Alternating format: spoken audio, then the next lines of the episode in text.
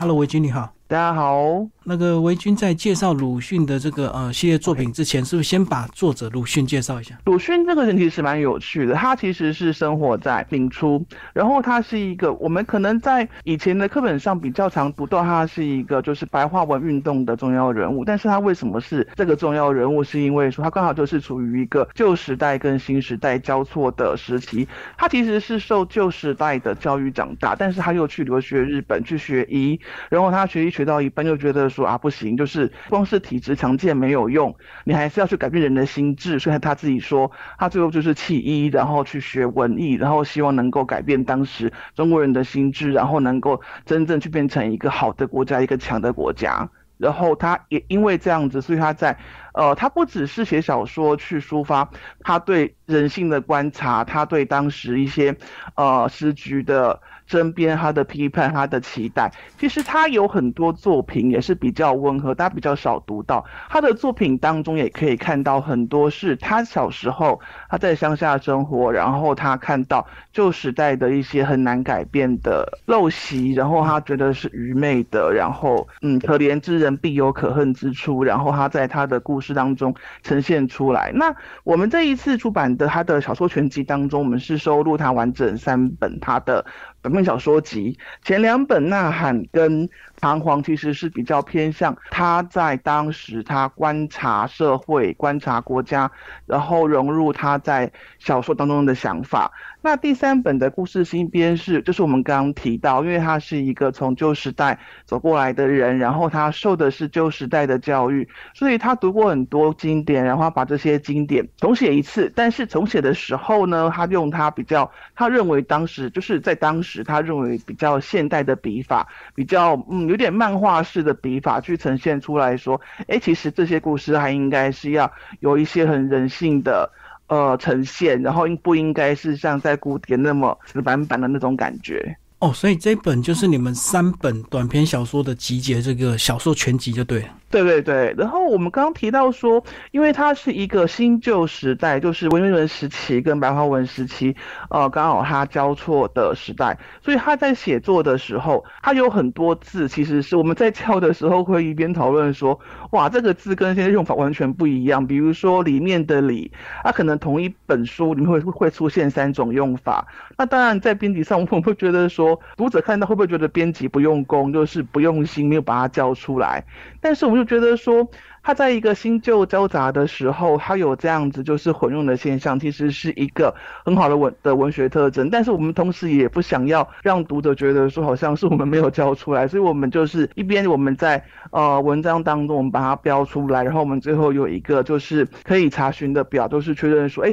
他当时虽然是这样用，但是其实是通现在的什么字这样子。那是不是挑一些短片来跟我们介绍一下？他的短片当中，我想大家最熟悉的就是《阿 Q 正传》，然后会觉得说，哎，现在我们会说一个人很阿 Q，就是说，好像就是即便到这么嗯将近一百年到现在，我们还是会说，哇，一百多年，总而言之是到现在，我们还是会说一个人很阿 Q。那我们当我们说一个人阿很阿 Q 的时候，是说他是一个什么样的状态？就是这个人是有有一种就是很很会自我安慰。即便是输了，即便是对我不利，也可以说，哎呀，没关系，总是我未来，我未来会赢的，我总之是最后获利的这种心态在做事，所以他当时就写了这一篇小说，那也变成他的一个人生代表作。那在这篇作品当中，呃，很多人看到的是当就是阿 Q 的一些心态的转折，他的表现，但是其实到后期，大家也蛮重视的，就是他在这些小说当中也呈现出一个，就是当时。的人，他们可能他生活的周边，他的故乡，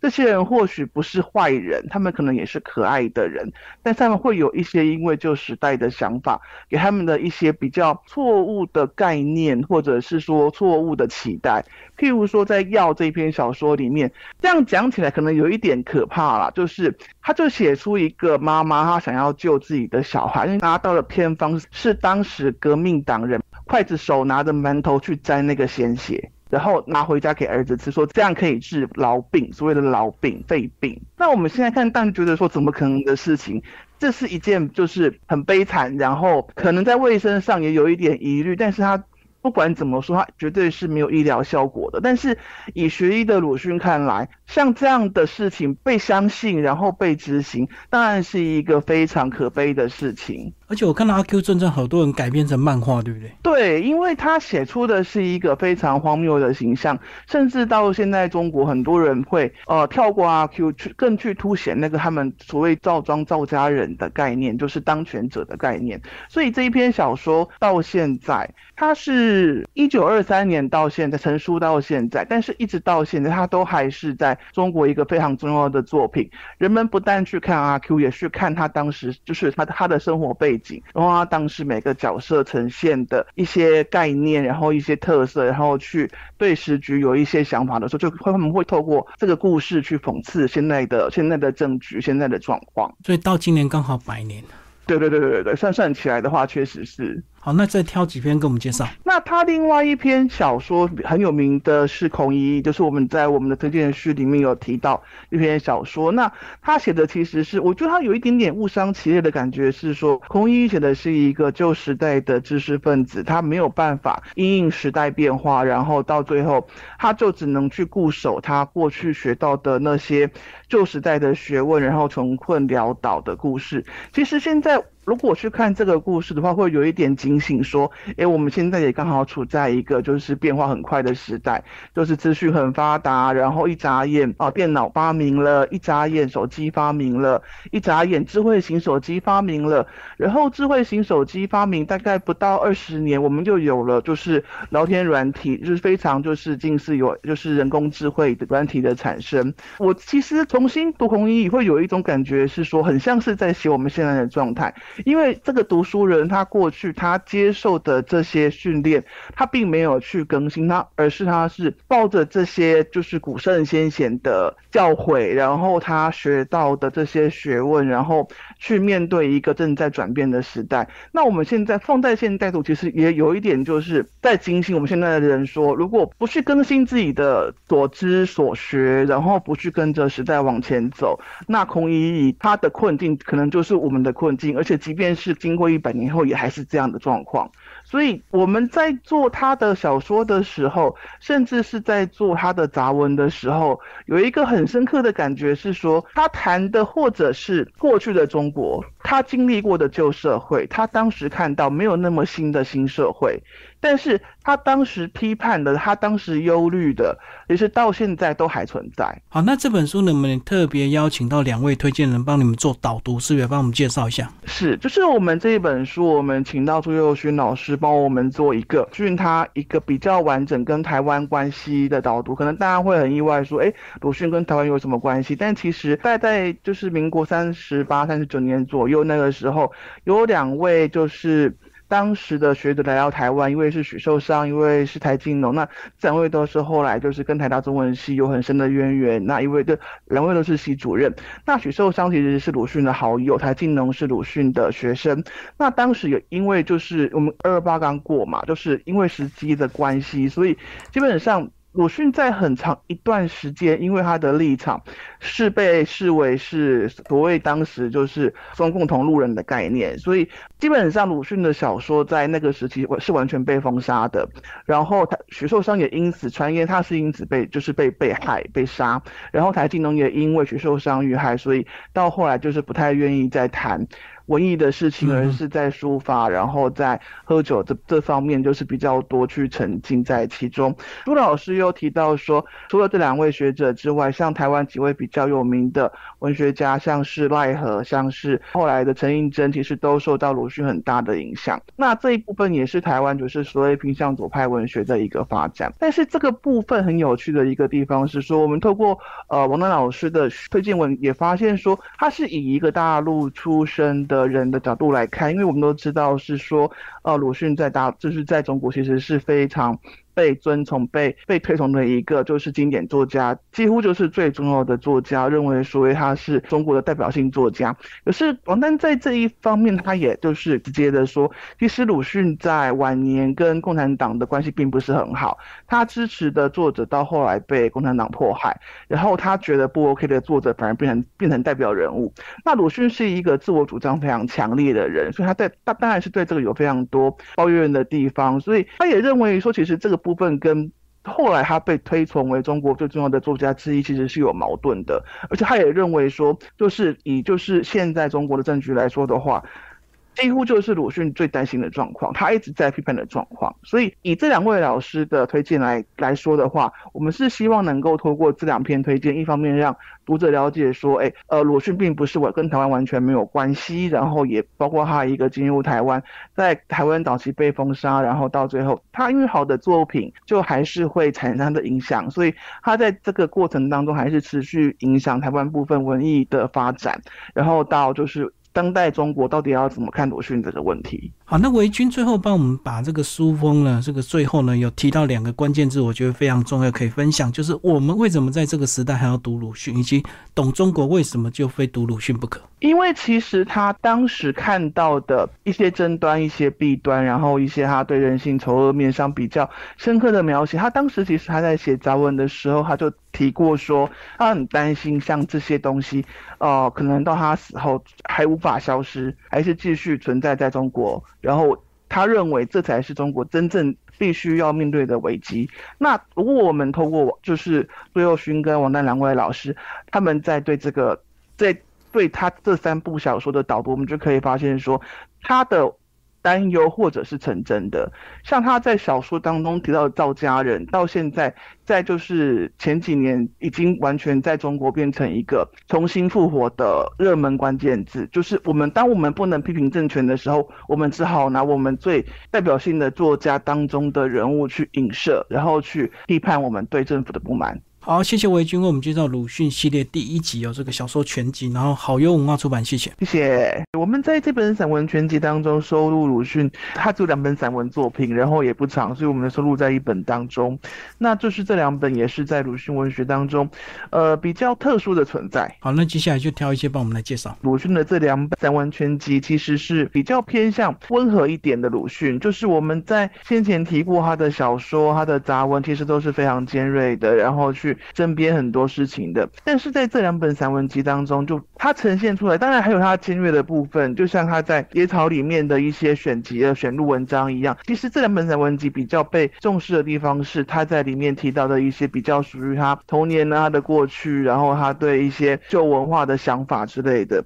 那我们底下来简单介绍这两本书。野草这本散文集出版于一九二七年，然后招，然后另外一本散散文集的名称非常的雅致。是叫《朝花夕拾》，出版于一九三二年。那在野草当中，我们可以看到的鲁迅是比较文艺的鲁迅，就是我们可以看到他在，他还是有一些文章是相对尖锐，譬如说在。狗的辩解这一篇文章里面，他提到的还是属于人性的一些对于丑恶面的指责，然后他觉得说，人这样的生物其实是在逃避自己的不堪，逃避自己的懦弱，然后甚至是呃有一点反是他。觉得说自己可能也是一样的那样懦弱的感觉。那像在另外一篇失掉的好地狱当中，他又用一种更讽刺的笔法写说：哇，大家都觉得地狱是一个很可怕的存在。然后就是古时候都说哇，地狱就是有刀山油锅，然后就是会惩罚坏人。但是他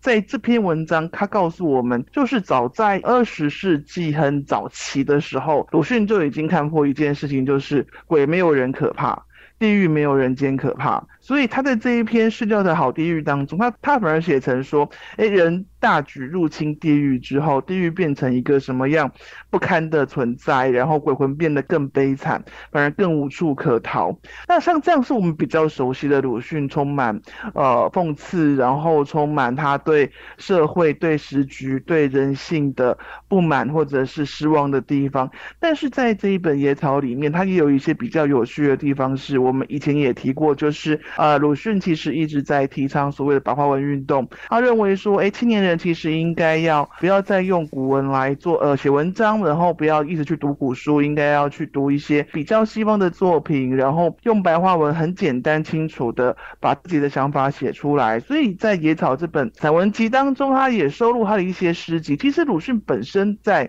呃旧文学、传统文学这一块的造诣是很高的。所以他其实也有一些就是关于就是传统文学的一些比较专门的著作。当他落实白话文运动的精神的时候，他的打油诗可以是很俏皮的。譬如说，他会说：“我的所爱在山腰，想去寻他山太高。”像这样就是有一点那种很俗气的打油诗，他也觉得说没有关系。那我主要是要表达我们对喜欢的人的情谊，所以不应该拘泥在过去那种很刻板的情诗的概念，而是很直白的把自己的想法讲出来。但是我是觉得是说，其实你读他这些打油诗，你还是会隐隐约约可以看得出来一些就是传统的文学对他造成的影响，譬如说他会。讲说，哎，他喜欢的人回赠他冰糖葫芦，哎，这个是在开玩笑。可是你说他送他的喜欢的人什么双燕图？这个就很像我们过去读到汉代的古诗那种很直朴，然后对于自己的感情跟想法都是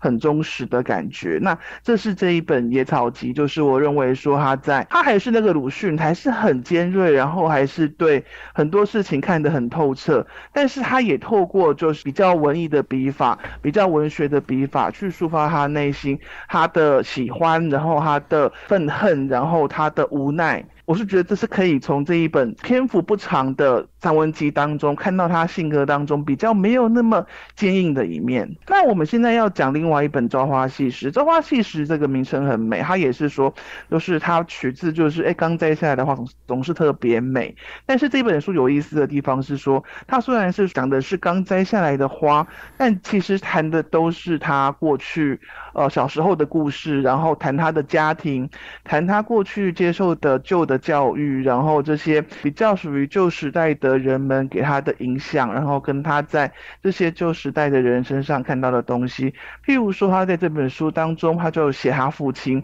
他写他父亲其实有好几篇文章，但是我觉得是说读者在读这本邓文集的时候，可以特别注意他写他父亲在武昌会，嗯，不是那个武昌起义的武昌，是呃一二三四五的五加全部那个昌，是当地的一个庙会集。那他在写这篇文章的时候，他告诉读者一个父他父亲的形象是小朋友要去逛庙很很开心啊，我我要出去玩。偏偏在这个时候，父亲叫住他说：“你有没有读书？你有没有做好功课？你有没有背什么什么古代的文集啊？你没有，你今天要去逛庙会，对不对？那我现在告诉你，你没有必要，不可以去。”他写出一个他小时候，就是他身边簇拥他所有照顾他的人都知道他很期待，然后他很想要去那个庙会玩，但是他父亲就是在这个时候。跑出来说。哎，你要读完书！我现在告诉你，庙会是一个，就是我给你的奖励。你如果没有达到我做的什么条件，你就不可以去。我想这篇文章如果放到现在的话，可能很多教育的专家就会跳出来说，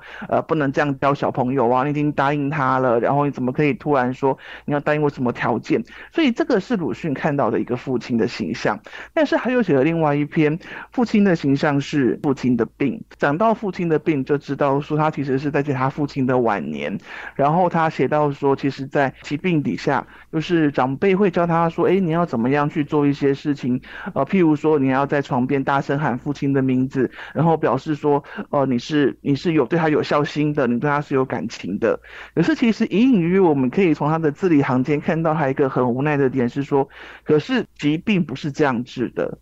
不是你喊喊名字就会好的。就是他对于旧时代的人们这些有一点傻气的期待，是他没有办法去真正的辩驳他们，因为这些都是他很亲的人，但是他又觉得说。你们这些执着又有什么用呢？像这样一种复杂的感情，就又出现在呃《阿长与山海经》这篇文章当中。我觉得读者如果读《阿长与山海经》这篇文章的话，大概会觉得说，哇，这真的是鲁迅吗？因为他其实写出的是他一个过去照顾他的保姆的形象。他其实用一个就是，哎，这个人不是一个呃非常就是学问很呃很好，或者是说一个很很仁慈，或者是说一个很伟大的女性形象。他写这个保姆是写他呃身材臃肿，然后睡觉的时候时常觉得他没有地方睡，然后也时常就是拘泥于一些旧的习惯，譬如说过年一定要讲什么话，这样才能表示说，哎，他领老板的薪水，然后有好好照顾小老板，这样照顾成一个传统文化上有这样的小孩这样的概念。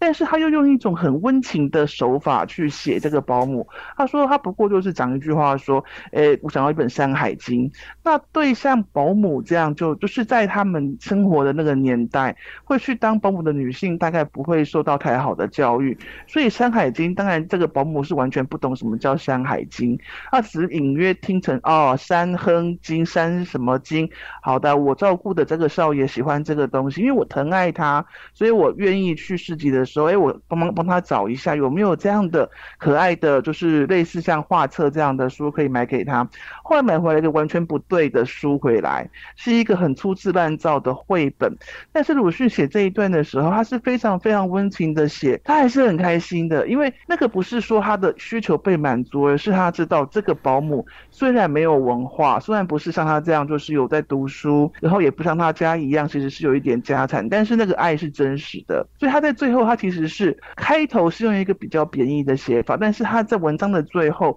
是用一种很温情的笔法去。怀念这个过去非常照顾他，然后给了他很多温情的人。其实我们可以从鲁迅这样就是比较不一样的文章当中去看到，说后期的鲁迅其实他在谈很多所谓国家缺失，然后谈很多人性上的不好的时候，其实说穿了他。因为在乎，所以他会去提这些事情。那回去看他幼年受的教育，跟他幼年与就是这些家人相处的情形，也可以看到说，他这样其实本质上是很温情的性格，其实是可以看得到的存在。这是我们杂文全集的第一本，然后他这个讲起来有点复杂，他收录了三本鲁迅的杂文集。那总而言之，是我们这本书里面，他其实收录鲁迅在呃差不多在一九二六年到一。九二八年的沙文的著作，然后这三本书分别是《华盖集》《华盖集序编》跟《而已集》。那什么叫华盖？华盖集是什么？华盖其实是他讲说，其实有一点像很多人后来以为是锅盖，然后所以就认为说，就说的华盖运，出家人如果有华盖运是好的，因为头上有一个类似锅盖的东西挡着，就是你光头嘛，所以你就不会被，就是不会被什么东西打到受伤什么的。但是对一般人来说，如果是头上顶了锅盖，但是不好的事情就是碰壁了嘛，所以他用这样的说明来调侃自己，说他当时因为写了两篇文章《咬文嚼字》跟《青年必读书》这两篇文章，被呃拥护旧文化、旧文学、嗯传统文化、传统文学的学者攻击的很厉害。那我们回去看他为什么会去被攻击，其实可以看到就是像在。呃，青年必读书当中，他他其实是鼓吹，就是年轻人不要只读古书，或者不要读古书。其实，在《华盖集序编》当中，他也是类似的概念，他他也是希望，就是青年人能够去读一些就是新的著作，西方的、日本的都没有关系，新新的著作、新的想法、新的思维。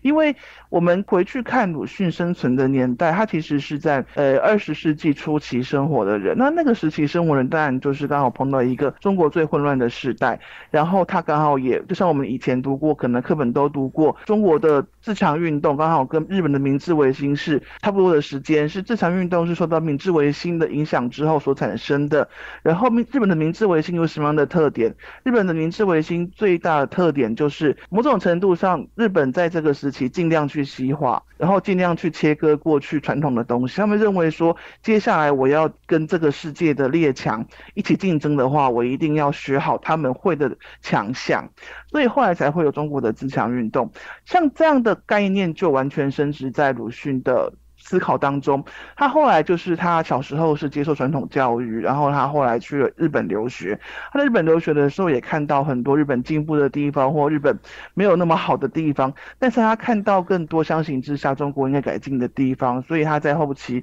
写的很多文章其实是针对这一方面。所以，所以他在回到中国之后，他也很努力的希望说：“哎，年轻人，你们可以去读一些新的思想、新的思潮。”然后，因为像在那个时候的日本。其实包括文学也是完全西化，尽量去学，呃，西方人怎么样去写，不再是那种风花雪月，而是西方人怎么样去写社会当中需要改进、社会当中需要改善的一面。那所以他也希望中国的年轻人可以就是往这个方向去前进，然后让自己的国家变得更强。那在咬文嚼字这一篇文章当中，他就提到一个很有趣的现象，是说，其实现在也存在啊，就是像翻译的时候，有时候我们会考虑到，哎，这个人他是女生，然后他是外国人，所以我们的可能在翻译的时候，文字上就会稍微让他是比较偏向女性化的表记，就是说，我们可能用本来是双木林分的双木林也可以，就是可能发音是零分成零也可以，但是因为要迁就是女生，可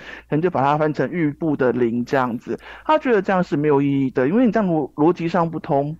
因为你如果是这样的话，那如果中文去呈现，你是不是应该？因为有时候会牵涉到姓的问题，那你总不能说，哎，我姓张，我姓郭，那我因为我是女生，所以我要在一个女字旁，没有这回事嘛？就好好的去翻就可以了。那另外。他在这一篇文章当中，他提到的另外一个概念是说，像在化学符号也，其实我们现在还是用这个概念，就是化学符号还是会用金偏旁的字，但是他当时他也觉得说，其实不需要这样，重要的是本质，而不是说用这些就是呃我们很少看到的字。去标记一些很本来就很艰涩的学问，他认为说学问本身就应该是学问，而不是说你去咬文嚼字就可以去好像把它弄得很莫测高深，然后甚至用一些就是呃很阿 Q 的笔法去弄得好像哎对了，这不是你们纯外国的东西哟。像可能很多读者都还有印象，过去有很多译作会刻意的把这些名人名然后翻成中文式的人名，他会觉得说我们国家要进步，就是要好好的去学国外的人哪里。好，外国人哪里好，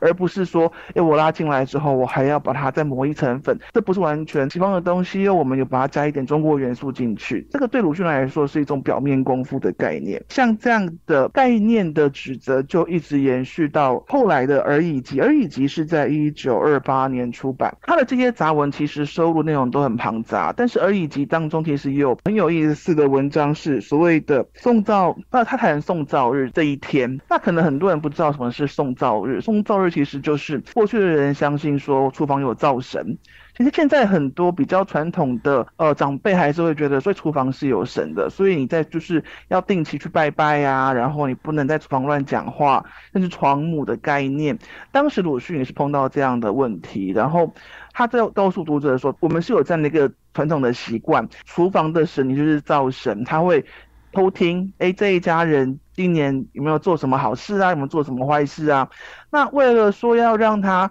就是在过年的时候上去天上向玉皇大帝报告的时候，不要讲出太多不好的事情，所以传统上会在呃那一天会在灶神像的嘴巴上抹呃抹蜂蜜，就是让他哦你要讲好话，然后让你不要讲太多话的意思。鲁迅就说啦，可是可是。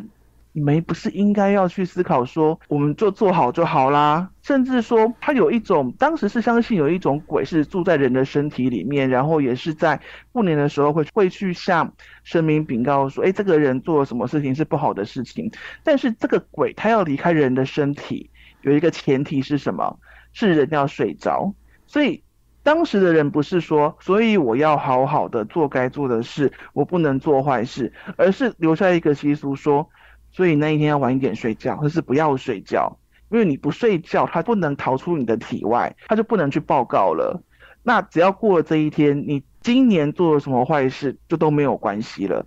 那对一向很实事求是的鲁迅来说，他会觉得说这什么东西啊？你不是在追求真正的好、真正的良善，而是说不要泄露就好。那其实这也反映出他一贯就是对当时就是很多旧习惯。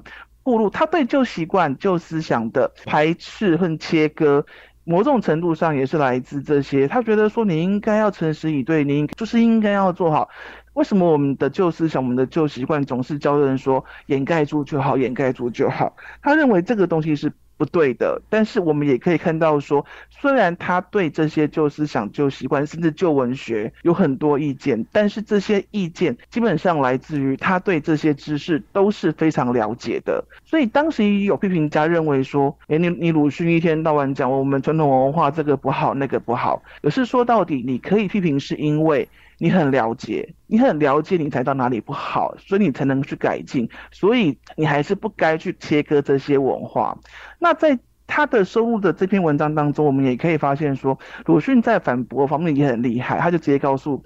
呃，对方说，呃，对啊，我承认啊，我以前就是读就是旧的文学长大，旧的古籍长大，但是我因为很了解。然后我去反驳，这都都完全没有错。但是话不是这样讲，就像什么人最了解毒品不好？吸过毒的人，所以我们要去批评他，我们要去改正他。我一定要吸过毒吗？不是吧？我只要知道什么事情对我好，我就该去做，这样就可以，而不是去眷恋说，哎，过去我们曾经有什么样、什么样、什么样的历史。而是在这样，因为他当时是一个，呃，比较怎么说，时代在转换，然后要从一个比较传统的时代转到一个新的时代，所以在当时他很多的提倡其实都是基于这个需求。他看到日本人，当然日本的维明治维新是有很多争议的，但是他看到的是，即便是有这些争议，明治维新还是让日本走向富强，所以他希望中国也可以走这一条路，所以他一直在几乎说，我们应该要去看更新的东西，去做。更好的发展，所以说穿的就是跟他的散文集一样，他的这些很难听的话、很尖刻的话、很严厉的批评，说穿了是因为他很在乎这个国家，他在乎这些生活在当时那一片土地上的人，所以他有一点就是恨铁不成钢，然后越讲越严厉，然后也因为这样受到很多批评。他不然他当时他觉得说，哎，我真的是很怎么说很失望，然后也很沮丧，但是他在。字里行间也表现出，但是我还是要做我该做的事，所以我认为说，就是读者可以从这三本就是他的杂文集当中看到鲁迅他自己其实在提倡理念的时候，他会碰到一些挫折，但是他怎么样去克服，然后他基于什么样的一种信念去克服，那我认为对现在不论他的。他写这些文章是在什么时候？对现在的读者朋友，应该还是有一些在想法或者是未来就是思考上的帮助。这一次介绍的是，就是我们收录了，同时收录就是鲁迅三贤集、二星集跟南腔北调集的一本杂文集。那这本书它收录的这三本杂文集，其实就是大概是鲁迅在一九三二三三年左右出版的。那他其实收录其实是他在就是各大报章杂。是他撰写的一些杂文，或者是他演讲的内容，或者是他帮书籍写的一些序文。那从他在就是这些杂文的一些内容当中，我们可以就是观察到，就是除了他对时局的看法之外，也可以看到就是当时的中国也的确是处于一个呃政治，然后国际形势都变化的非常快速的时代。然后那个时候也刚好就是一个在文坛上比较尴尬的时期。所以其实虽然我们后来都说，呃，鲁迅是左派文学的。大佬，然后鲁呃鲁迅是很受当时的呃共产党推崇的一位作家，但是我们从他这三本杂文集里面可以看出来说，其实他在当时的文坛比较像是孤鸟的概念，就是他既是跟呃当时所谓国民政府派的文人不合，那这些文人有有一些是我们很熟悉的，譬如说杨实秋先生，那他也跟当时就是著名的一些左派文。的文人，他也有一些就是跟人不太合的地方，像郁达夫，像张资平。那这一部分，其实我们可以从他在这些杂文里面的书写，可以看到当时。文坛的一个情况跟他们为什么会不和，然后他们各自的理念是什么，然后因为是什么样的原因去起了这样的冲突。像这本三贤集是出版在就是而已集的四年之后，那它是在一九三二年左右出版。那当时其实距离我们认知当中的八年抗战就是七七事件，因为一般来讲我们讲八年抗战会以七七事件作为一个起点，那七七事件是在一九三七年，那距离一九三七年其实这本书距离那个时候还有。五年看起来好像还蛮长的，但是其实我们如果回到这本书的背景时间来看的话，其实那个时候，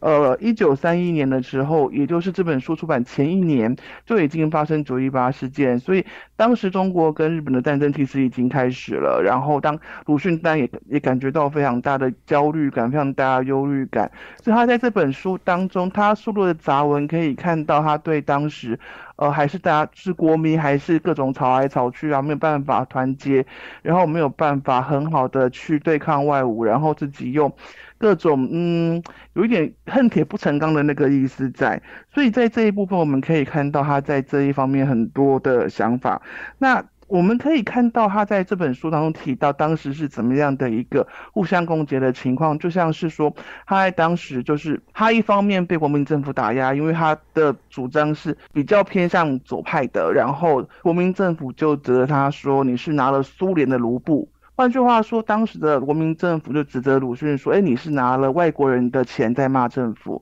那当时他左派的同志们又觉得说：“哇，我前面挡一个大佬，那我一定要去有一点就是我要去攻击他，然后才能够显得就是我是敢于攻击权威的，我是敢于抨击权威的。”所以他等于是有一点在。嗯，两边的交杂之下，陷于一种非常为难的情况。他一方面，他的写作、他的言论发表受到限制，然后他也对整个情势感到非常的忧心。但是另一方面，他又变成当时青年，因为在当时他已经非常有名了。那当时的青年觉得说，哎，我要出名，就但不但要攻击一个有名的人。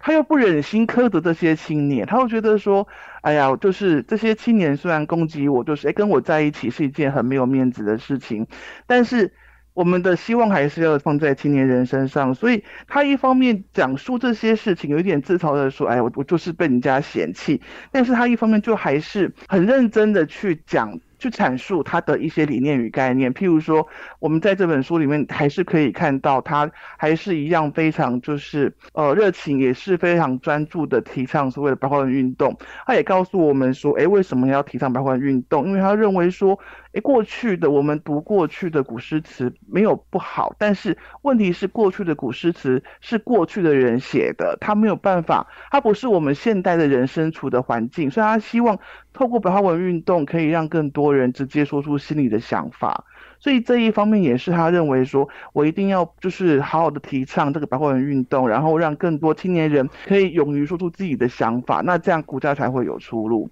那另外一方面，他又对当时很多文人，他跟很多文人相处不来，其实有一个很很重要的原因，是因为他会觉得说他是一个说话很直接的人，他觉得好。就会说好，他觉得不 OK 就说不 OK，他又觉得说这些其他文人就是讲话有一点弯弯绕绕，然后你也不讲好，你也不讲不好，然后你就是一个好像端着一个架子高高在在上的样子，所以他在。这本书当中，他有一篇文章还蛮有趣，我还蛮推荐读者去读的部分是说，他一方面又觉得这些文人就是有一些人过于流于空谈，有一些人过于屈服在政府的威权之下，所以他在这杂文集当中收录了一篇文章，叫做《讲是流氓的变迁》啦。但是流氓其实是一个什么样的概念？他认为是过去一个侠的概念。可能我们听到侠这个字，觉得说哇，很正直、很帅气、很什么，但是他从侠的概念告诉我们。们说，哎，其实侠这个概念在中国的古籍当中，其实已经可以看得出来是一个逐渐演变的概念。然后有一点就是一个逐渐失去骨气的概念。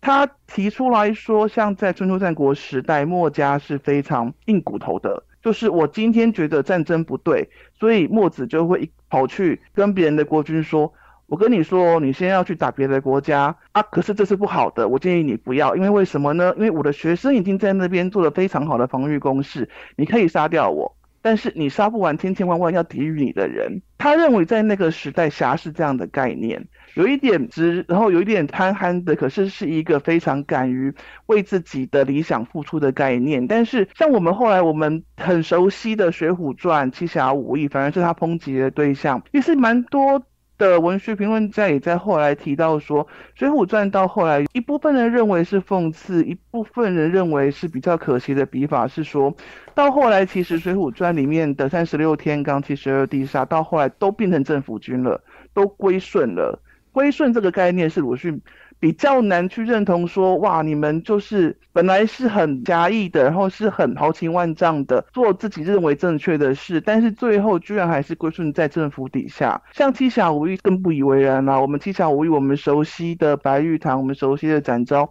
对鲁迅来说反而是一个说啊，你们就是帮政府做事而已啊。但是我们回过头来看，以他当时跟国府之间相处的关系，也确实会让他有一种这样的感慨跟这样的比较尖锐的想法。好，那我们接下来介绍这个下一个这个杂文是《二星级》，对不对？对，这本《二星级》其实也蛮有趣的，它是出版于一九三二年。那其实在这边我们要注意一个时间，叫做国共内战的时间。国共内战的时间是差不多一九二七年到一九三七年左右，所以其实在这个时候，其实是一个国共第一次国共内。内战，也是一个就是第嗯国民党跟共产党在当时非常骄恶的时期。那当时也已经在进行所谓的清党，所以在这个时候其实有蛮多共产当时的共产党是属于比较弱势的情况啦。所以这一本书当中就提到一位作家，也是他的弟子叫柔石，他在这本书当中为柔石写了一个小传。那其实他为什么要帮柔石写这个小传，就是因为当时柔石就是因为他共产党的身份，所以在当时被国民政府枪决。所以这一部分他认为说，虽然我跟我左派的同志们不合，但是我还是有一些我很认同，我和我很赏识的年轻作家、年轻学生。他认为说，像这一部分是很可惜的，所以他在初中就是他收录的杂文当中，也包含他对就是当时像这样的事情的感慨。这一部分我觉得还蛮有趣的地方是说，呃，我们在前面提到，在三贤集里面，他已经是陷入一种，呃，国民党也骂他，国民政府骂他，然后应该是他同志的这些左派的作家们、左派的社团们，像郁达夫、张资平、太阳社、创造社，也在骂他。那我们在这本书当中会更看到他。在当时对自己的一个立场，他觉得，哎呀，这怎么会这样？然后一方面自嘲，一方面不平，一方面又觉得说，那我能怎么办呢？就是我们以前看到那样非常尖锐的鲁迅，到这个时候，其实也因为他年纪增长，所以对有。有一点就是，不然我能怎么样？那种感慨，但是他一方面有这种感慨，但是还是非常忍不住要去讲出他心里的话。因为我们在前面提过，他所谓白话文运动，就是很希望大家能够说出心里的话。他认为这样国家才会进步。所以在这一方面有趣的地方，就是在于他一方面提出这样的想法，所以他不能够去否定年轻世代，去攻击他，因为他们的确是觉得说，哎，我认为你是有跟我们。可能在理念上有不相近的地方，或者是我就是想要这样去评断你，因为在当时其实是一个清党的状态，所以他陷入一个很为难的状态，是说清党其实年轻人可能不太懂，当时的国民党其实是有一段时间是融共的，就是国民党跟共产党和平相处，然后我们一起去做一些事情，但是后来因为就是蒋中正觉得说，这样不太行，所以他认为说应该要把。共产党势力清除国民党之外，所以当时是有一个清党的这个事情。那这一方面有，我们要说他有一点讽刺也好，说他是时代的悲剧也好，国民政府这一边的文人，这一边的年轻人觉得说，啊，你都骂国民政府，你都不骂共产党，他就觉得说，那我要怎么办？现在正在清党，我提共产党就就会被枪毙，那我不骂你，你又说我没有声音。就变成一个，他已经很有地位，然后他已经被有这么定位，他就是一个左派作家，然后他是认同共产党的理想。结果在这个时候，他在就是当时的政权下，他陷入一个很为难的境地。所以这一部分我们也可以看到，虽然说他这个时候已经有一点就是没有那么尖锐，但是他还是忍不住要跟这些攻击他的文人比战。所以在这本书当中，我们刚提到梁实秋，我们就可以看到他跟梁实秋进行一个什么样的比战，也是这样。的比战，我们放到现代社会来看，一点都不脱节，完全是我们现在还在谈的主题。像他在梁，他在这本书当中，他跟梁实秋进行的比赛内容是什么？哈，就是梁实秋觉得说，鲁迅你一直在骂人，你一天到晚在骂人，这个你也骂，那个那个你也骂，这个也不好，那个也不好，这个主意你觉得不行，那个主意你觉得不行，不然你行，你提出个主意好了。然后很常见，我们到现在也时常听到说，啊，你就只会骂而已嘛。那鲁迅怎么回击？鲁迅说，可是梁先生，你现在说我们要支持一个好政府主义，然后你就开始说好政府主义是什么什么什么是什么什么什么什么。可是我们回归看，哎，你的好政府主义好像就是三民主义嘛。所以换句话说，你就是要支持三民主义，但是你又说不出它哪里好。你只能用一个好政府主义去包装它，你为了包装它，所以你不敢指出它哪里有不对的地方。你这样对吗？你身为一个文坛大家，你这样对吗？所以我们就可以在这本书当中看到，几乎是当时第一手的情报，就是这两位文坛大家就是在直接针对他们的想法，然后他们对对方的做法的看法，这些杠起来。那我觉得其实有一点在看转播那种概念的味道，也其实蛮有趣的。好，那接下来我们来讲这个第三个部分呢，是《南腔北调集》。《南腔北调集》这本书是出版于一九三四年，它也是收录就是鲁迅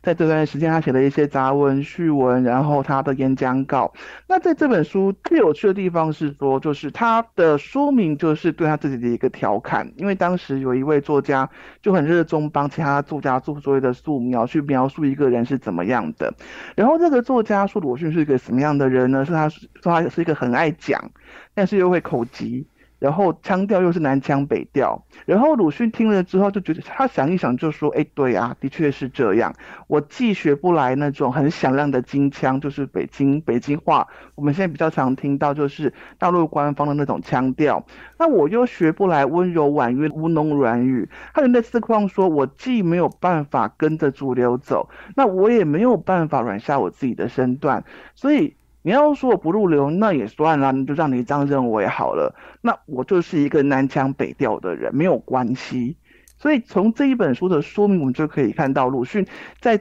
亏自己这一块，其实是也蛮敢讲的啊。就是你认为我不入流，我不要跟你争入不入流，我就告诉你，好啊，你对，没关系。但是在这本书当中，我们要另外注意一个人，叫做瞿秋白。那我简单介绍一下瞿秋白这个人。瞿秋白这个人其实是当就是早期共产党的一个呃领导者之一。那他后来也是被国民政府抓到之后杀害。他其实在当时，因为那当时我们刚刚讲过哈，就是当时就是一个新党的时期。那我们会看到说，鲁迅在他的这本杂文集，其实是他自己就是挑文章收进来。那他为什么会让瞿秋白的文章也收进来？当然是因为。这个年轻人对他来说，他认为是非常意气相投的。意气相投到什么地步？他认为就是他们在对于事情的看法上，对就对，不对就不对。而且对于那种嗯弯弯曲曲，然后就是怎么讲，去擦脂抹粉的事，他们是非常不赞同的。所以我们可以看到这本集，就是这一本杂文集当中收录瞿秋白的关于女人这篇文章。这篇文章他讲的是关于女人，可能大家很多人看到就觉得。说他是不是要谈，就是哎，女人多有魅力啊，女人应该是像什么样的生物？这种比较风花雪月的文章，其实并不是。他是透过女性这件事情去告诉大家说，有时候我们在看一些评论者，在看一些呃道貌岸然的人评论一些东西的时候，要注意他评论的是什么内容。很多人不敢去讲真正重要的事情，到最后就会去讲什么女生裙子穿太短，有爱风化，这个是对社会很不好的事。那他的批评层面就会落在女生穿短裙这件事情上。你要叫他再去网上批评说国家应该怎么样，政府应该怎么样，那就不要讲了。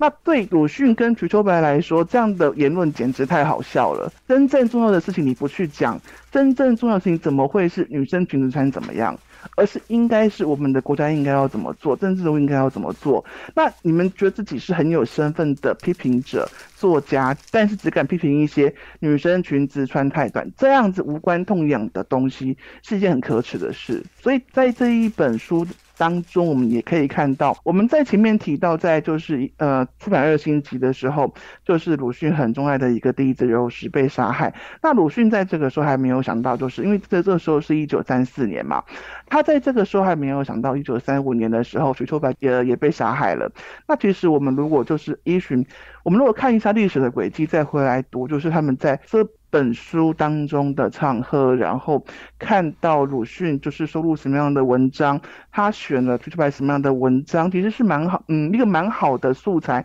让我们去了解说，哎，当时的情势是怎么样，然后当时大家的想法是怎么样，然后再回来看说鲁迅的想法是怎么样，他是个什么样的人，什么样的作家。我们这一次这一本第五集，我们收录的是伪自由书、准风乐坛跟画面文学三本鲁迅的杂文集，那。这三本杂文集有趣的地方是在于说，呃，这个时候鲁迅开始面临更严峻的打压，然后我们可以看到他在这三本杂文集里面，他开始提到一些他跟当时的作家有一些什么样的敷衍，或者是说我是很真诚的面对你的这一些交往的态度，然后也可以看到他对当时他被打压这件事情，他有一点自嘲说，就是说。好吧，我被打压，但是你们打压的方式可不可以就是有一点嗯像样的样子？所以我觉得其实这三本杂文集里面反映的其实也是一个他以一个非常讽刺的态度，然后不是非常悲愤。他在文字当中，他如果写的很悲愤的时候，通常是对于国家的重要的情况，然后国民的情况，他会有一个比较悲愤的调。但是对于自己被打压这件事情，他反而总是以一个非常讽刺、非常有一点调侃的意味说：“好吧，那不然能怎么办呢？”所以像这像在这一本书当中，像在《伪自由书》这本书当中，他其实是收录他当时在上海申报。上海当时有一个报纸叫《申报》，然后他有一个专栏叫《自由谈》。那当时他为什么会去写这个《自由谈》的专栏呢？其实蛮讽刺的，就是当时邀请他的，其实也就是跟他在文坛上，呃，后来渐行渐远的郁达夫。郁达夫其实后来批评他很多事情，其实在当时他们就已经有互相嗯批评的情况发生。那在当时，郁达夫就问他说：“哎，鲁迅，你要不要来写这个专栏啊？”他觉得说：“啊，你郁达夫讲的。”我没有很想写啦，但是也没有不可以啦，就是他有一种这种味道，所以在当时他就说，在这种他自己没有很积极，郁达夫也没有很积极的情况下，就介入另外其他的作家来写这是这篇专栏里面的一些文章。但是我们从他他对于这些文章的看法当中，我们也可以看到，就是他。的标准其实是拉的有一点点高，有一点会觉得说啊，原来他对当时的中国人对当时的庆有这么高的期待。譬如说他在这本杂文集当中提到，就是因为他自己犹豫很久，所以后来就是有其他的作家进去写。那当时的编辑是一位叫做黎烈文的作家，那他们收录了一篇文章，是谈到说，哎，编当时的编辑因为太忙了，所以妻子就是生产。没有很顺利，就在医院过世了。那当时的作者就说：“哎，我希望就是写这篇文章纪念这位母亲，然后能够希望他的孩子记得他。通常我们这一类的文章书写不脱这样的范围，但是他即使是到这个时候，也还是非常的勇往直前。他会直接告诉你说。”对，就是这个小孩子在他生出来的时候，母亲就过世，是一件非常可惜、非常一件非常悲伤的事情。但是也因为没有妈妈在旁边照顾他，呃，没有在温暖的关照，所以他日后更有机会成为一个坚强的青年。哇，这个方向大家就觉得说，这有一点悲伤。可是你为什么会变成说，因为你就是失去这样温暖的照顾，所以你更有希望成为一个更好的人？对当时的人来说，是一个比较刺激的笔法。在这一本杂文集收录的杂文当中，我们也可以看到，他开始他在后面就是收录进来的时候，他开始在后面整理说，我这篇文章是在哪里写的，用什么样的笔名。那他在后面的杂文当中就会提到说，呃，其实像这些状况在当时越来越严峻。那怎么个严峻法？我们就要看到第二本的《准风乐坛》。《准风乐坛》在这本书当中，他开宗明义就告诉读者说。对于在当时，因为一方面是战争，一方面也也是国内，就是当时中国国内的情势蛮混乱的，然后所以在当时对于言论自由的管制也越来越严格，所以当时自由谈这一个专栏的编辑就他很幽默，也很讽刺，然后也有一点就是无可奈何的在专栏呼吁各大读者多谈风月。那什么叫多谈风月？就是莫谈国事，所以这一部分他在这本书当中收录的很多文章，其实到后来都是被调整过的。是怎么样调整呢？他其实就是他分成两种。他认为说，如果是编辑来改我的文章，他他们就会做的天衣无缝，就会啊，你这一段好很敏感删掉，但是你衔接下一段，我加一点文字，然后让它看起来是一个流畅的，是一个合理的文章。那我们可能觉得说，哇，编辑很负责，没有没有，他说你这样子反而是让读者觉得说我作家就是这样想，他会觉得说我被坑了，我不是这样想的，我中间有一段话你删掉就算了，你还帮我弄得天衣无缝。日本人至少会空出一段，因为日本当时也是一个暂时对于言论管制比较严格的时期。他说日本人至少删掉这一段，他把它空下来，让读者知道说作家想写，但是我不要让你写。那问题是中国做法是中国这些编辑做法是，我删掉之后把它弄得看不出来，所以大家就会认为说作家就是这样想的。另外一份他又提到说，他看得出来另外一种人在给他的文章是什么，这一段不行就直接删掉，你去接下一段会不会奇怪？再说啦。他认为这一些人就是比较偏向就是呃政府官员或者是审查官员，看到他的文章觉得哎，即使这个人不是不是鲁迅，当时写鲁迅就可就可能不刊登了。所以这一方面呃当时的审查的人看到哎这个作家不是鲁迅，但是他写的文章太那个了一点，他们就会好这段删掉。那至于顺不顺畅，那是编辑的事。他就透过像这样的书写去。有一点就是半调侃的说：“哎呀，我的文章就是这样子被处理掉的。”那像这样的状况到第三本呃花边文学的时候就更严重了。就是我们先讲什么叫花边文学。花边是一个很好玩的东西，就是当时的报纸，如果这个作家的专栏，然后这个作家的这篇文章超级重要，然后那报社就帮他在文章的这个框框旁边加一篇花圈，加一些装饰的那种类似蕾丝花边的东西，来彰显说这是个重要的作家，他要讲的东西很重要。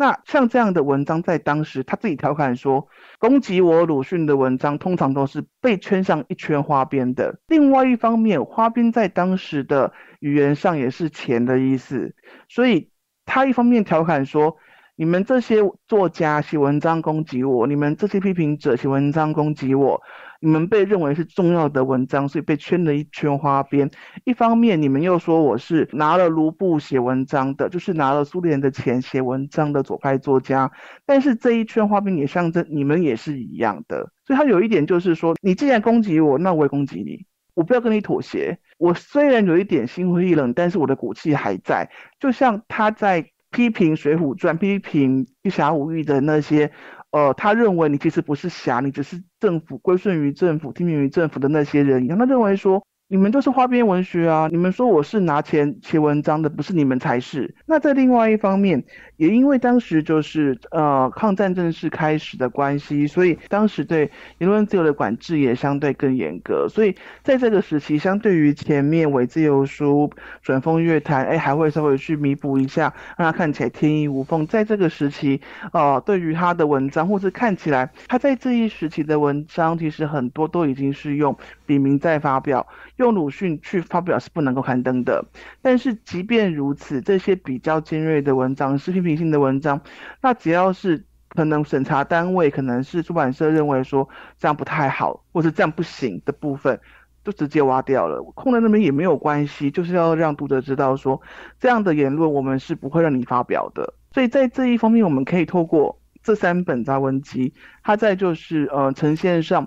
的一个变化，然后去看到当时因为战争的关系，因为政治的关系，对言论自由的一个比较严厉的打压的状态。那他在编这三本杂文集的时候，特别是最后一本画面文学的时候，他也因为这个状态，他也在编辑的时候，他特别把当时被删掉东西全部都加回去，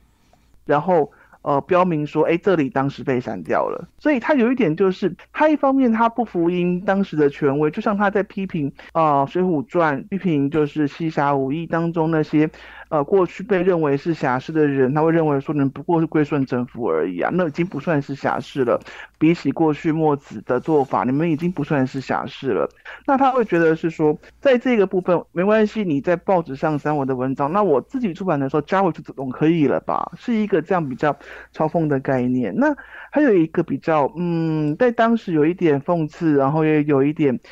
局势之下的一个比较怎么说呢？比较悲悲哀的地方是说，当时的呃文坛也逐渐分成两个派别，一边就是因为当时已经要抗战了嘛，所以当时国民政府就提倡所谓的国防文学，认为说，哎，文学者、文学家，你们这些就是写文章的人，应该要一起帮政府来提倡说，我们要凝聚一心，我们要团结，我们要一起来抵御外侮。那这个像这样的文章被称为国防文学，另外一派，我这个名称比较长，叫做民族革命战争的大众文学。民族革命战争的大众文学，那像这样的文学就比较偏向鲁迅的主张，就他也他也是认为说，文学文字应该要能够呃帮每个人说出自己心里的话，然后能够呃说出自己真正的想法，所以他在这一方面他还是有他自己的一份坚持，在我我们还是要。进步，我们还是要让国家成为一个强盛的国家。但是在这之前，在这之后，我们都还是要能够讲出我们真正想说的话。所以在这一部分，我们可能会认为说。当时支持鲁迅的一定是共产党吧，然后国呃国民政府的国防文学反而是被抵制的或是被批评的，其实是错误的。当时其实是共产党也很支持国防文学，但是我们要注意到，当时是一个清党的状态，然后清党当时已经到一个比较严峻的时期，那共产党有一点被逼到就是，哎，我好像。没有退路了，所以他们开始提倡说：“哎，我们应该这个时候不要谈什么清党啊，不要再互相彼此攻击啊，我们应该要一起来，呃，合作抵御外侮。”所以他们反过来去支持说：“对我们就是要写一些能够让大家去，呃，能够凝聚共识，能够团结，然后能够去一起去抵御外侮的文学文字文章，所以就不要再清党了，会是这样的一个概念。”所以这一部分也是他在这三本杂文集当中呈现出来一个比较有趣，当时一个历史一个政治，然后他在思想上跟当时文坛上各色的作家跟大佬他们在呃文学态度上，在政治态度上，在诗句在态度上的一些想法跟批评。那所以这一本书收录的这三本杂文，其实也很真实的呈现当时的他在那种情境下他碰到的困难。但是我们如果对应到现在这个时代，好像也没有什么 差太远的地方。我们今天就是要跟大家介绍的这一本是他的《且介亭》的三本文集。那我们这一本就是他应该算是鲁迅的第六集，然后就是也是他的杂文集里面就是比较后期的部分。那大家可能会很好奇说，为什么会叫《且且介亭》？好像字典里面没有这个。没有没有这个词嘛？那这个部分其实它是有一个，就是有跟历史有关，然后也是跟他自己的思想有关的由来。就是我们都晓得说，哎，可能大家看大陆剧的时候，他们如果拍到明初时期的一些戏剧，都会提到租界的概念，那很多人就会觉得。的概念就是说，哎，租界好像就是一个虽然属于当时的中国，但是是一个外国人说了算的地方。那其实对它的概念大概也就是这样子。那我们回去看一下租界是什么时候开始，其实就是我们可能很多人都很熟悉的鸦片战争之后的南京条约开始，然后有我们就是我这个年代大家应该都还清，就是有有考过啦，历史课的时候会考，就是所有五口通商嘛。那上海就是当时的第一个租界，那。当时后来延续下来的租界的一些规定，其实就是从当时定下来的上海土地章程去延续的，然后。为什么会跟鲁迅有关系呢？因为第一个，鲁迅是生活在那个时代，他的生存时间等于是等于就是跨过清末民初这个时候。然后在另外一个部分，就是有一段时间他是生活在上海，那那个时候的上海也是一个租界。换句话说，不论是他在前期，或者是进入民国时期之后，租界这个概念跟租界都还是存在于当时的中国。那换句话说，像鲁迅这么样一个呃民族意识很高的人，然后。他要去意识到说，哎，在我的国家里面，有一些地方是我的国家的主权可能是被侵犯的，是可能是不完整的。因为按照当时就是上海土地章程的这个规定来说的话，租界其实有很多定义，有有那种形态。那但是大体来说，就是大家。大家比较印象深刻，可能就会是说，他可能在行政，可能在呃警察权之类的司法权，或者是在一些呃商务的规定上，他可能是就不不完全是按照租让国，也就是当时的中国的规定，他可能在那个地方是国外的势力是比较被尊重的。那对鲁迅来说，这当然是一个很大的，就是很大的羞辱。所以他在定这个说明的时候，他人都在租界，但是他又觉得说，哎呀，怎么会这样呢？所以。他就把租界这个这两个字去做了一点变化。呃，我们要知道一个点，就是说鲁迅其实虽然我们都说他是白话文运动的很重要的成员之一，然后他一辈子都在提倡，所以我们要纳进西方的新想法，然后让我们的国家更进步。但是鲁迅是一个，他是一个受传统教育长大的人，他的国学教育其实非常深。那对他来说，一个国家最重要的是什么？其实就是土地，土地跟粮食。所以他在租界这两个字上，他就觉得说这两个字是我。很讨厌的概念。那无论如何，我不希望把禾，也就是租界的那个禾部，象征粮食跟界的田，象征土地让给外国。所以，即使是有一点就是自我安慰也好，他就把他这三本，呃，杂文集命名为“且界亭”，就是我把租界的和跟田拿掉，然后变成就是变成我一个就是杂文集的呃名称这样子。在这三本杂文集当中，它其实有一些有趣的概念，其实是到后来我们其实可能还是会听到的。譬如说，他在呃第一本就是《且介亭杂文》里面，他就提到说所谓的拿来主义。那其实这个部分对我们来说，可能像这样的做法，可能也还是一个现今常常看常常看见的做法。他会觉得说，哎，当时明初我们有一些呃很棒的，就是艺术品，有很棒的艺术家，像是一些名画，或者是当时的呃梅兰芳都是京剧的大师。然后他觉得说，与其你不断的去把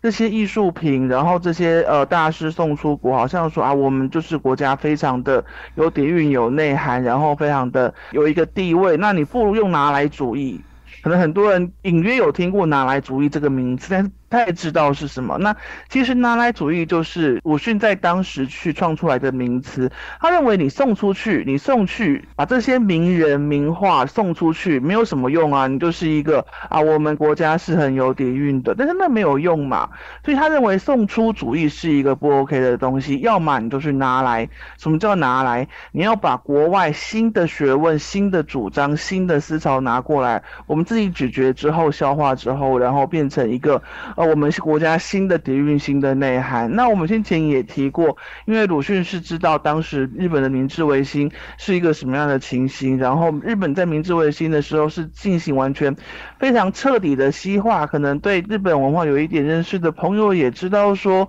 呃，包括到当时，即使到现在，就是日本皇室的一些礼服，正式的礼服都还是西式的礼服。那当时留下来的很多照片，其实也都是穿着西式服装的照片。那政府。上上下下，除了说从基本的呃文化或者是说政治经济的概念之外，他们也进行一个比较彻底的西化，是说包括我吃什么，是我很是很多人会说，日本到明治维新之后才开始吃牛肉、吃猪肉，也不是开始吃，就是更愿意去吃，是因为哎我们要救国，我们要挽救我们的体格，所以我们要抛弃以前那种哎牛肉跟猪肉是不洁的肉这种想法，然后只吃鱼肉这种想法，那我们要。要去吃一些红肉，让我们体格更好，然后日后才能去跟列强竞争。他认为说，像日本这样子，由上到下，由非常细微的生活细节到知识分子的想法，都全盘西化，才是一个救国的方向。然后他也看到日本因为这样子，所以摆脱弱国的地位，然后就是也跻身强国的地位。所以他也觉得说，哎，我们的国家当时的中国应该要去。呃，做像这样的革新，而不是一昧的说啊，我们的传统很好，我们的什么很伟大。时代已经变了，然后新的挑战、新的思潮也来了。那是不是可以用拿来主义去把国外更多的好东西拿过来？这是他一个在就是他的这个杂文集里面当时提到的概念。那我们也知道，就是当即便他当时提出这么多的想法，然后也一直在呼吁说，哎，年轻世代，然后当时的知识分子应该要革新。但是他不像是日本明治维新，虽然也是被阻碍，但是他是一个主流上。上就是上下非常一致，我们要让国家变强的想法，相对于当时的中国，就让他很挫折，说你们到底是要不要变强？我们真的要这样被那一直欺欺负下去吗？再加上说，呃，虽然那个时候租界好像是怎么说，好像换了几个政权，然后好像应该有一些新的变革，但是他发现说不对啊，租界还是租界啊，而且对于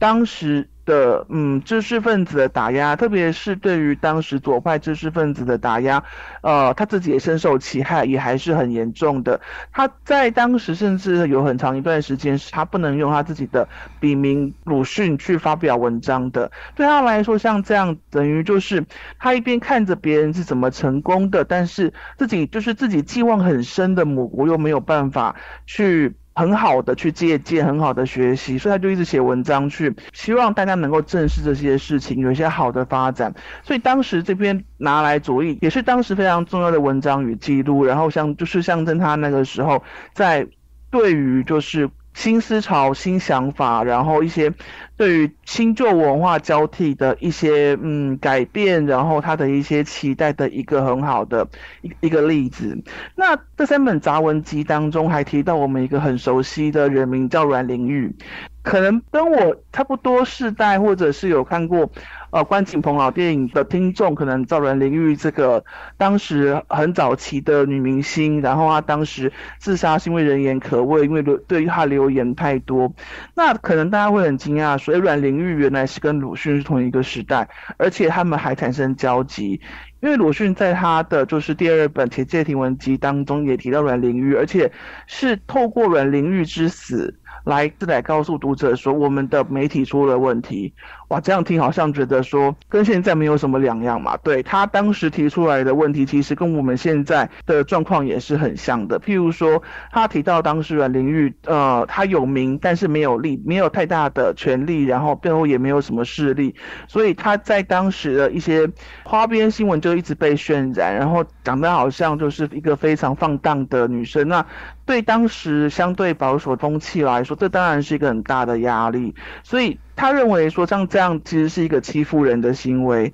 然后再过来，他说，像这样欺负人的行径，为什么可以被原谅，可以被容忍？因为当时很多人就觉得说，啊，我我就是喜欢看这些八卦。跟现在也是一样的，就是我就是喜欢看这些八卦，我喜欢看这些丑闻，然后我看着这些女明星很有名，赚很多钱，诶，可是譬如说她传出说她可能有好几个男朋友啊，至少我这个人的人品是很端正的，他会让读者有一种，呃，透过这些。八卦丑闻，然后自我满足的心理，他认为说这是一个当时媒体一个不好的现象发生的原因。然后再过来一个是他对于当时媒体，其实大家如果有看过比较早期的包装杂志，就会发现说当时的记者写文章的时候，很像是在写小说，就会用一个比较批评式的语气说啊，这个人就是可能标题就直接在一个行为不端呐，或者是一些比较辛辣，或者是对他人格比较有质疑的标。题去讲这一则报道，那就会觉得说，那你们媒体，你们要报道就报道，你们就按照事实报道就好，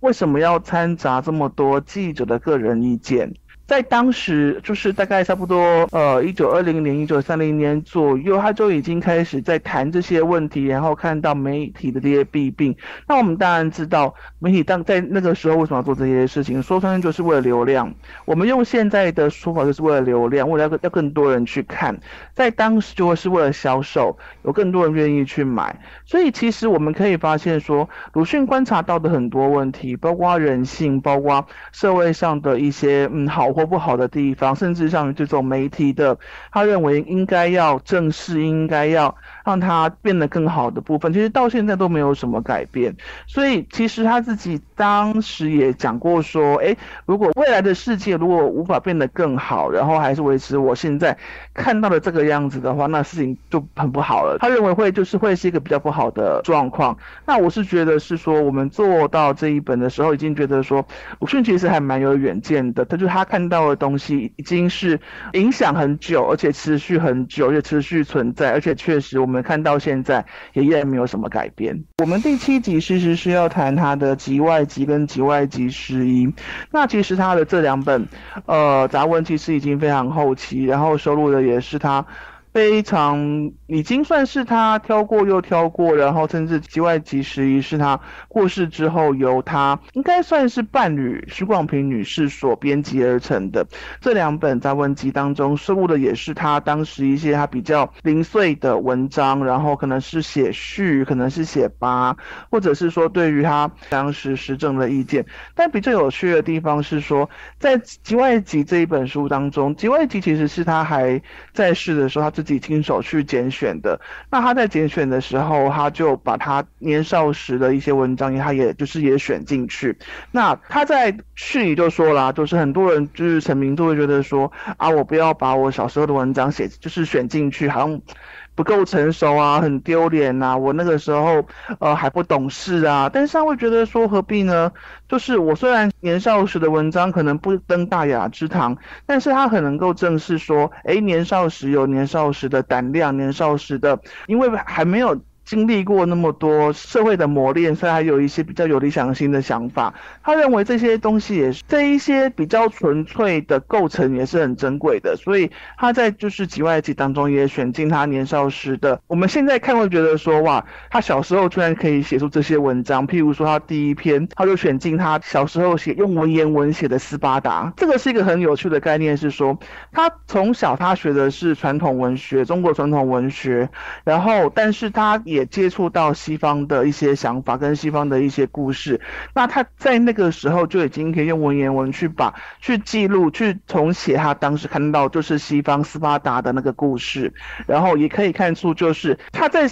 当时就已经看到就是那种说，哎，我要自己的国家强盛，我就必须要锻炼我们自己的国民，必须要有非常坚定的呃精神跟体能。所以从他的选文当中也可以看到，其实他在很小的时候就已经，他他少年时期就已经对他对国家的想法，他对民族的坚持，其实就已经蛮执着的。那。透过这两本就是杂文集，其实我们可以跳出来谈一下，就是鲁迅生命当中蛮有趣的三个人。那我们刚刚提到，就是鲁迅的呃《集外集十一》，其实是由他的伴侣兼学生徐广平女士所编辑的。那其实我们也建议也谈过，就是鲁迅家其实是一个蛮传统的家族，所以当时当他当然就是在很年轻的时候，经过父母之命，然后他去娶了当时的一位传统女性了。呃，叫做朱安为妻。但是他本人，他其实是非常非常排斥像这样的择偶的过程跟择偶的条件，因为父母帮儿子，当时的父母帮儿子选媳妇、选老婆，一定是觉得说啊，我要选一个乖一点的，可以帮他操持家务的。所以朱安这位女性跟鲁迅的呃很多做法跟想法，那些是是完全不一样。她是一个非常传统的女性，她不识字，在记录上是她很擅长缝纫与烹饪，甚至是说啊，其实鲁迅因为觉得择偶的过程跟对象都不是他理。想中应该要这样做的过程，所以他其实他一辈子跟朱安没有多少接触，朱安反而是安于一个传统女性的呃想法思维，跟她一个传统好女人应该要做的事情，她就是侍奉婆婆终老。这样子，那徐望平是他在当导师的时候，就是接触教授过的其中一位学生。那当时他们后来因为一起从事社会运动，所以有更进一步的交易。然后徐望平女士也在他身故之后去，呃，帮他编纂的，就是他的一些。嗯，著作。那我们可以透过就是这两位女士的，就是一些特质看出来说，其实鲁迅他当时他对于嗯他想要的婚姻跟他想要的感情是什么样的形态。但是后来也有很多批评家认为说，他虽然做了，就是他虽然是在嗯引进西学，然后再把整个国家的思维做一个更新这一方面有很大的贡献，但终归在这两位女性的关系上，那还是。普遍来说，还是认为他比较亏欠原配一点。那我们刚刚谈到还有第三位，就是张张太炎先生。张太炎先生是大概清末明初一位很有名的呃大儒，然后学问家，也是革命家，而且他的秉性跟鲁迅是很像的。鲁迅算是算他的学生。那我们在鲁迅的这。两本杂文集当中，就可以读到他对章太炎的一些技术，然后也可以看到为什么这两个人义气会这么相投。譬如说，我们很多人可能都知道说，呃，清代刚刚入清，嗯，满清刚入关，也就是刚统一中国的时候，为了要让统一变得比较顺畅一点，然后我们要辨认谁是愿意服从的，谁是不愿意服从的，所以他们有所谓剃头的制度，就是你一定要把呃头发的上面部剃掉。然后变成辫子。那在清初的时候，这是一个你服从的象征；然后在清末之后，就变成一个你怀念故国，或者是你要抛弃旧文化，甚至是说被当成是一个落伍的象征。那张太炎的这个部分，他是在杂呃杂文记里面记述说，张太炎不只看到，我们通常讲说满清入关的时候，辫子是一个。比较威吓性的就是，你如果不愿意就是剃头，你不愿意呃绑辫子的话，当时的理发匠是有权把你的头砍下来，然后挂在一个就是他们会有一个长杆子上，所以当时留下很多照片的理发匠、剃头匠，就是身边会有个长杆子，就会是就是象征说那个是拿用来挂不愿意服从的人的头颅。那张太炎在当时他就告诉鲁迅说，他观察到另外一个现象是说，因为当代人已经是非常后期的，就是清末的清末的学者，那他也观察到说，到他的那个时代，剃头匠已经不是把你愿不愿意来我这里把头发剃掉，把辫子绑起来当做一个服从的象征，他除了威吓你之外，他也用怀柔的手段告诉你你应该要这样做。哎，小朋友不愿意剃头吗？没关系，那我拿糖果给你吃。他就注意到说，剃头匠的这个演变，其实等于象征一个政权从威吓到怀柔。那透过像这样的观察，然后这样的技术，我们也可以了解到说，鲁迅在接受新思维的时候，他其实是，嗯，很多人会说他是。白话文运动的代表性人物，然后他引进很多西方的新想法，他主导很多，譬如说翻译应该要怎么做，然后他跟当时的很多著名的学问家，像胡适，他们都有一些交手，会觉得说我们应该要怎么样让中国进入新时代当中。但是如果是从这一方面来，就是但是如果回过头去回顾他跟章太炎的一些交集，跟他因为章太炎而写的这些文章，就会发现说鲁迅其实他。在往前走的同时，它本身有非常。呃，深厚的传统文学的底蕴，传统文化的底蕴，他因为够了解，所以才能够去知道说什么东西是其实是不适合现在这个时代，然后我们应该要扬弃它，然后引进什么样新的想法，然后变得更好。所以我是我是认为说，虽然这两本《集外集》跟《集外集》是已已经收录的，其实是他自己也说是一些呃，已经算是已经选了又选，然后剩下来可能比较。嗯，没有具没有那么具代表性的文章，但是我们还是可以从他的一些技术当中看到他在做这些文章，跟鲁迅他整个生平，他在呃整个新文化然后新文学的主张上。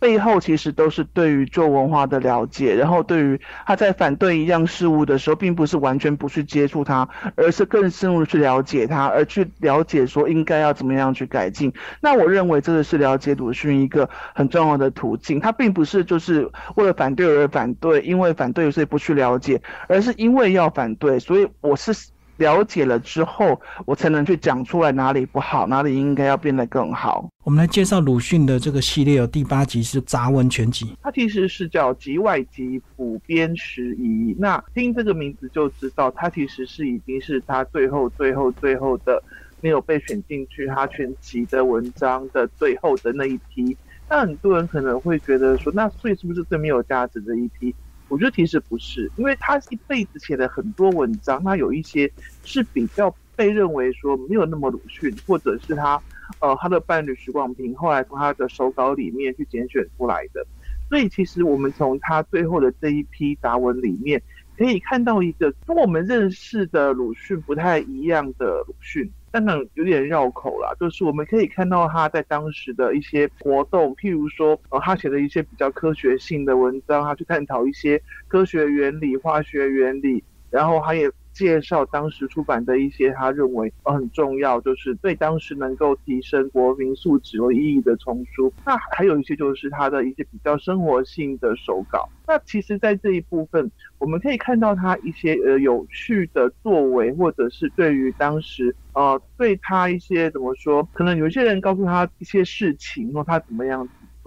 譬如说，我们在先前聊过，就是在做鲁迅这一套丛书的时候，我们采用一个做法是说，我们不去动它的现在看起来好像是错字的字，也是因为那个时候就是我们之前也提过，它是一个就是白话文运动的初期，所以有很多字其实在当当在当时都是混用的。在那个时候，就是呃，我们为了要保留它的这个呃比较原始的。风格跟色彩，所以我们选择保留它这一部分的一些用字。应该说我们尽量保留下，但是我们把它标起来，以避免说好像编辑没有在工作。但是这一个这是玩笑话啦。但是鲁迅在当时，他其实他也做过编辑工作，他也被投，他也有被读者都是投诉过，说，哎，你们什么书的什么地方，你是不是注解其实是错的？那这个部分我们就可以看到，说他当时已经是一个名家。然后也是一个大作家然后，但是他还是能够把像这样的投书刊载出来，然后很明确跟读者说，哎，对我们真的搞错了，所以我们之后会进行什么样什么样的修改跟补强这样子。那我们先前也提过，就是说像这一本，因为这本已经是他最后一批杂文，所以有一些就是先前收录，包括他自己去选的，都会比较偏向他想要讲什么话，他的主张跟他的一些想法。那剩下来这些这些作品当中，有一些就会反映说哈，你譬如说他对生活品味的一些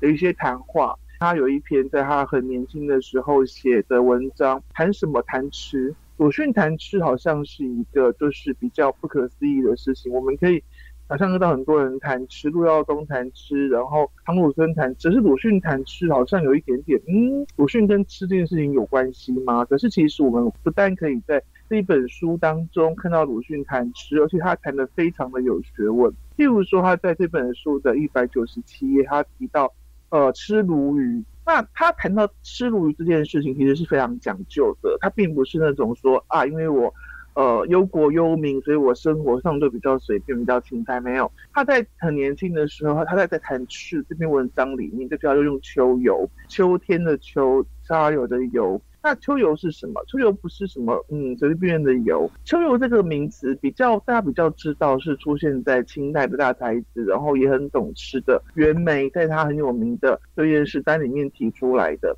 那什么叫秋游？那清代的名医王世雄他曾经针对秋游去做一个比较详细的说明，这是一种在深秋的时候做的酱油，而且他强调要第一次过滤出来的。那酱油也是用酿造的嘛，那它也是需要过滤，那感觉上有点像我们现在讲究要吃出榨干那种的概念。那所以其实鲁迅其实他三言两语谈怎么吃鲈鱼，就提到说，哎，我们其实应该用秋油，所以我们其实可以从这个地方看到说，呃，鲁迅的就是在这一本当中，他的一个比较不是我们那么熟知的那么忧国忧民的鲁迅，而是另一个层面很生活的鲁迅。那我们也可以从他的这个谈话当中了解到说，呃，虽然鲁迅一辈子都在提倡白话文运动，但是呃，他也提倡就是说，哎，我们要扬弃旧的传统、旧的观念，然后投入新的传统、新的观念。他也一直在鼓励年轻人说，你们应该要去接受更新的西方思想，然后让国家更进步。但是这所有的基础是建立在他其实有非常深厚的国学底子。不但是说，我们可以从他外部的资料了解到，说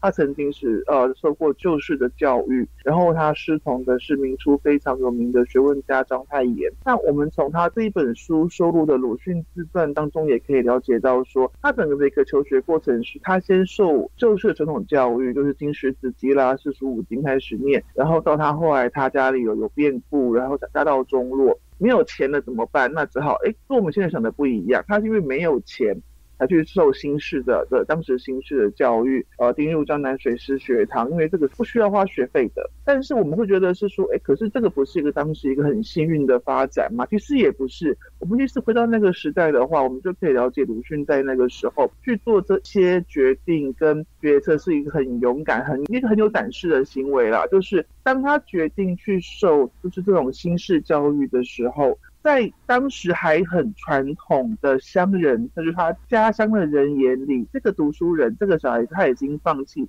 未来去考进士、考状元这条路，因为传统那个时候思想还没那么先进，就是他会认为说，哎，你要当官就是要去念四书五经，就是要去考科举、去考进士、去考状元。那他在那个时候已经可以接受说，哎，好，那我去念。江南学师学师学堂，然后他也在进入这个学校之后，发现说，其实他们当初认为说，中国需要的是新的学问，然后所以才会在呃明治维新之后仿效一个自强运动。但是他们很快就发现说，光是学问新没有用，如果教的主事者的脑袋还是旧脑袋的话，他们还是没有用。所以到后面我们就会发现说，其实这场运动的成效是有限的。那鲁迅也在那个时候，他也发现说，主事者的呃没有进步，也耽误到这些新的思想的普及。所以当他有机会去真正当时呃在亚洲就是维新很成功的日本去念书的时候，他立刻抓住这个机会去日本的仙台念了医科。那也就是透过学习的过程当中，他发现说问题真的是出在当时中国人的精神，而可能学问也是需要的思考。也是需要的，所以他在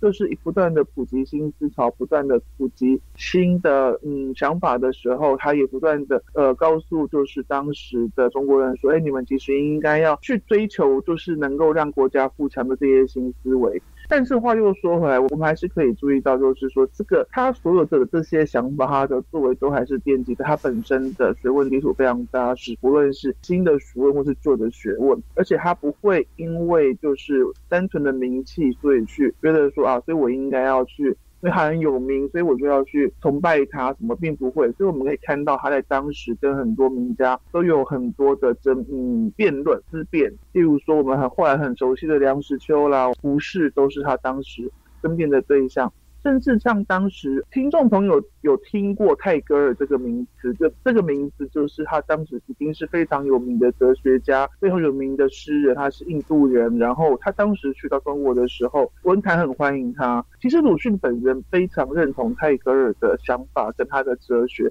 但是他立刻看到说，文坛的这个欢迎并不是一个基于就是他对他想法、对他的哲学的认同的欢迎，有一点像是那种说啊，因为你很有名。就我们办很多晚会，然后会沾光这样，所以他当时就觉得说，我不要这样的这种很浮面的去捧一个人，我觉得应该是要去更深入的去看他在想什么，在他在谈什么。所以像这种很浮面的晚宴什么，他就直接放车就不去了，中途离席。你要做像这样的事情，前提要是什么？前提要是他对自己非常有信心，这个信心是建立在他本身就很扎实的学问上。所以我们后来可以看到，说他本身就是一个很积极，然后很愿意去冒险，很愿意去面对新的思潮、新的思维的人。所以他才会对当时的中国就是有那么多失望，那么多批评。但是国家本身、民族本身有没有给他一个很好的回应？那我们就是看他前面的作品就可以发现，说其实其实是比较少的。像他这样的，要说他失望吗？他也的确有在他前面的作品当中不断的提到他的失望，跟他希望就是国家跟民族可以做出什么样的改变跟改善。但是他也从来没有放弃过。那我觉得这个是